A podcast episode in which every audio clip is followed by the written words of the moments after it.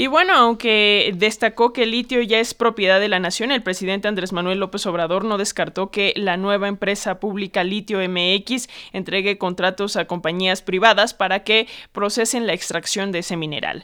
El presidente también señaló que durante la cumbre de líderes de América del Norte se comprometió a entregar información sobre las reservas de litio que existen en nuestro país.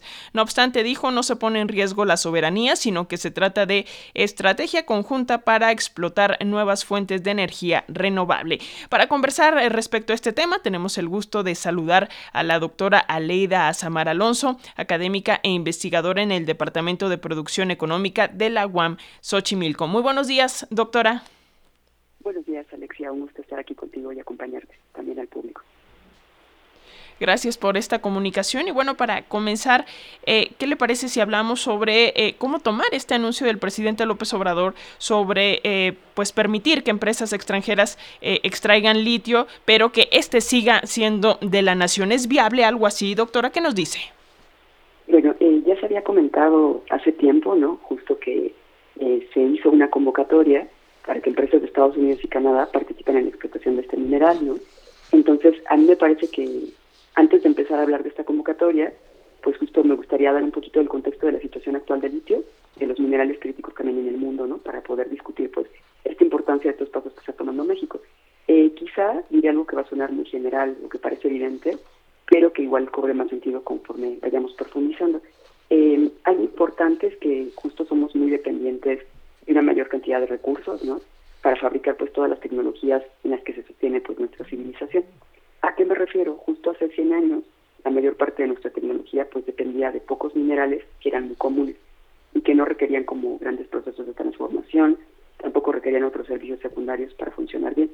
Pero aunque esta tecnología era extremadamente limitada, funcionaba bien. Y hoy cuando hablamos de cualquier mercancía básica, por ejemplo la ropa, ¿no? Tenemos que pensar pues en toda su cadena productiva, que todo este proceso de que se obtienen de materiales eh, o materias primas, ¿no? Hasta la producción, distribución, almacenamiento, comercialización.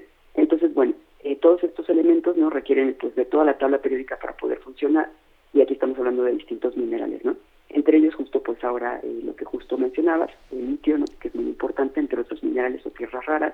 Y bueno, este tema que me preguntas, el tema del litio en México los acuerdos con Estados Unidos y con Canadá, pues cobran mucha relevancia eh, justo por eso mismo, porque se necesitan, se están utilizando en todos lados.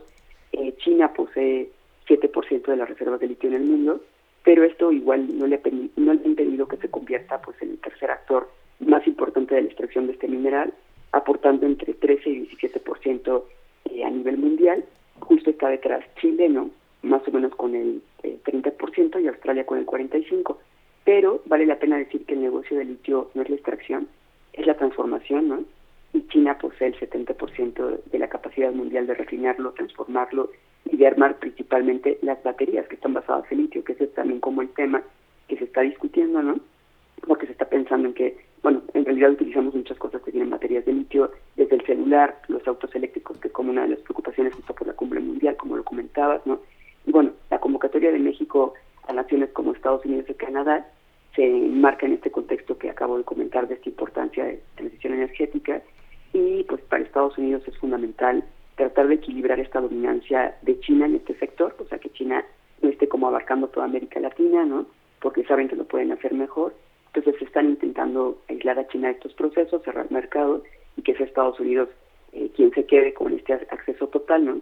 Sobre todo en las capacidades de litio de México, eh, que se supone que son capacidades teóricamente altas, ¿no?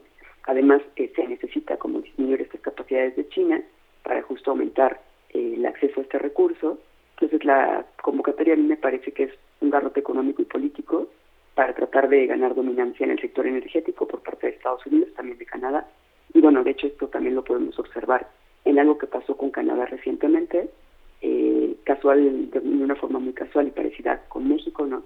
También Canadá impuso restricciones a su mercado interno mineral y energético, justo supuestamente por razones de seguridad nacional y de soberanía, entonces, eh, creo que me parece que este es el, dilema que está ahí discutiéndose.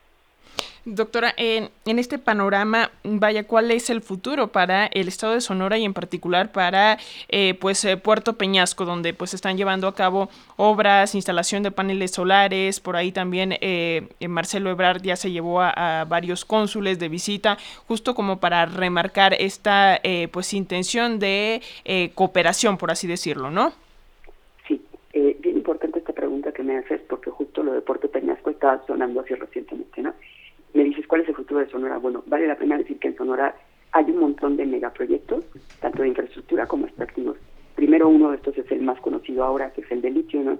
que es grandísimo, ¿no? que está abarcando un montón de hectáreas y que, bueno, esperamos o se espera, este, no sé si positivo o negativamente, pero se espera que al siguiente año ya haya extracción por parte de la empresa Gaussian, pero al mismo tiempo se está cruzando con lo que me comentas, Puerto. Además de que también hay un montón de otros minerales en Sonora, hay cobre, hay plata, hay oro, este, y hay varias minas por ahí de herradura que están teniendo muchos conflictos socioambientales. Y en el caso de Puerto Peñasco, ¿no? Eh, vale la pena comentar que se trata de una central eléctrica, ¿no? que utiliza la radiación solar, para convertirla en electricidad a través del uso de energía que se genera justo cuando la luz impacta en paneles solares, como bien lo decías tú, Alexia, ¿no? generando pues energía que se traslada a un inversor para convertir esto en corriente alterna que pueda ser empleada en nuestra red eléctrica. ¿no? En palabras muy sencillas, eh, es un proceso que aprovecha espacios donde hay exposición continua a la luz solar. ¿no? Y en nuestro país, pues se ha dicho que el 90% del territorio tiene la capacidad para este tipo de tecnología. La planta solar Puerto Peñasco es todo un reto ingenieril, tecnológico, ¿no? Porque va a ser una de las más grandes del mundo, de hecho la más grande de América Latina. Eh, en nuestro país hay más de 60 centrales eléctricas que utilizan esta tecnología de alguna forma, ¿no? pero ni por asomo tienen el tamaño o la capacidad de esta planta. Esta planta se ubica, como bien decía, en el estado de Sonora, en el municipio de Puerto Peñasco, por eso lleva el nombre, pero también aquí varias cuestiones me preguntabas, por ejemplo, políticas. Está muy cerca de un complejo hotelero que se llama Mayan Palace y del Aeropuerto Internacional Mar de Cortés. ¿Por qué lo comento? Que este complejo hotelero es operado por Grupo Vindata. Eh, también lo iba a hacer el aeropuerto, pero ya no. También porque lo comento, porque justo eh, el fundador de dicho grupo es Daniel Chávez. Daniel Chávez es miembro del grupo asesor del presidente, padre de los dueños de la empresa en la que trabaja el hijo del presidente, ¿no? Y también Daniel Chávez es quien donó el terreno para la planta. Entonces, ahí estaría como una cuestión política que me estabas preguntando. Podemos seguir hablando de esto si quieres, me vas diciendo.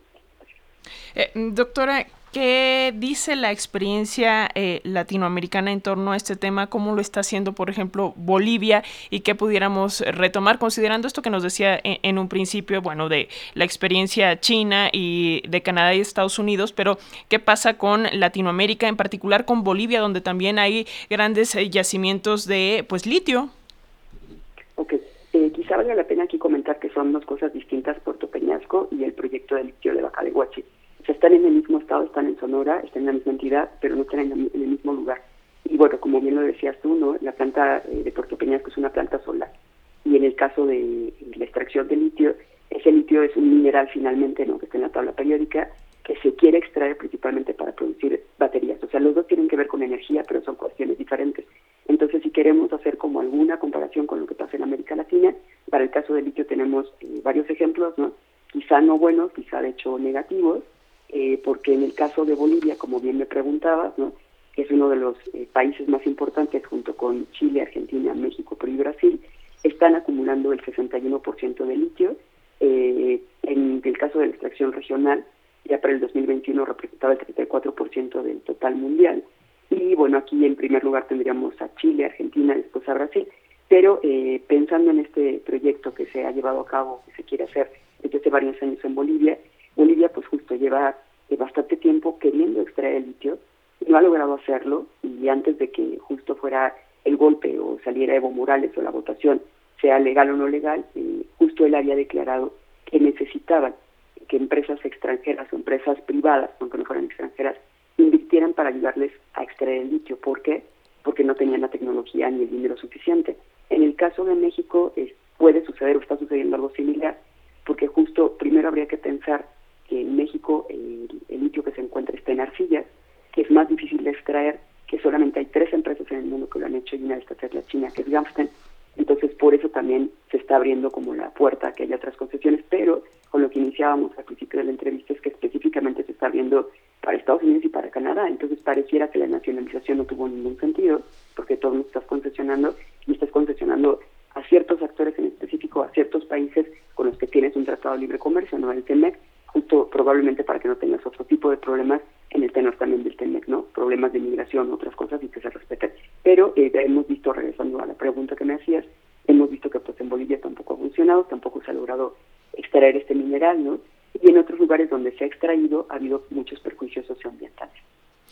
Pues ahí está doctora Leida Samar Alonso, académica e investigadora en el Departamento de Producción Económica de la UAM Xochimilco. Seguiremos en comunicación para, eh, desde luego, como lo hemos hecho, eh, ver y analizar cómo se desarrolla todo este asunto de la empresa Litio MX y pues la conexión, por supuesto, con América del Norte, con Estados Unidos, Canadá y las decisiones que se tomen. Doctora, le enviamos un fuerte abrazo. Muchísimas gracias igualmente, Alexia, para ti para tu público. Que esté muy bien.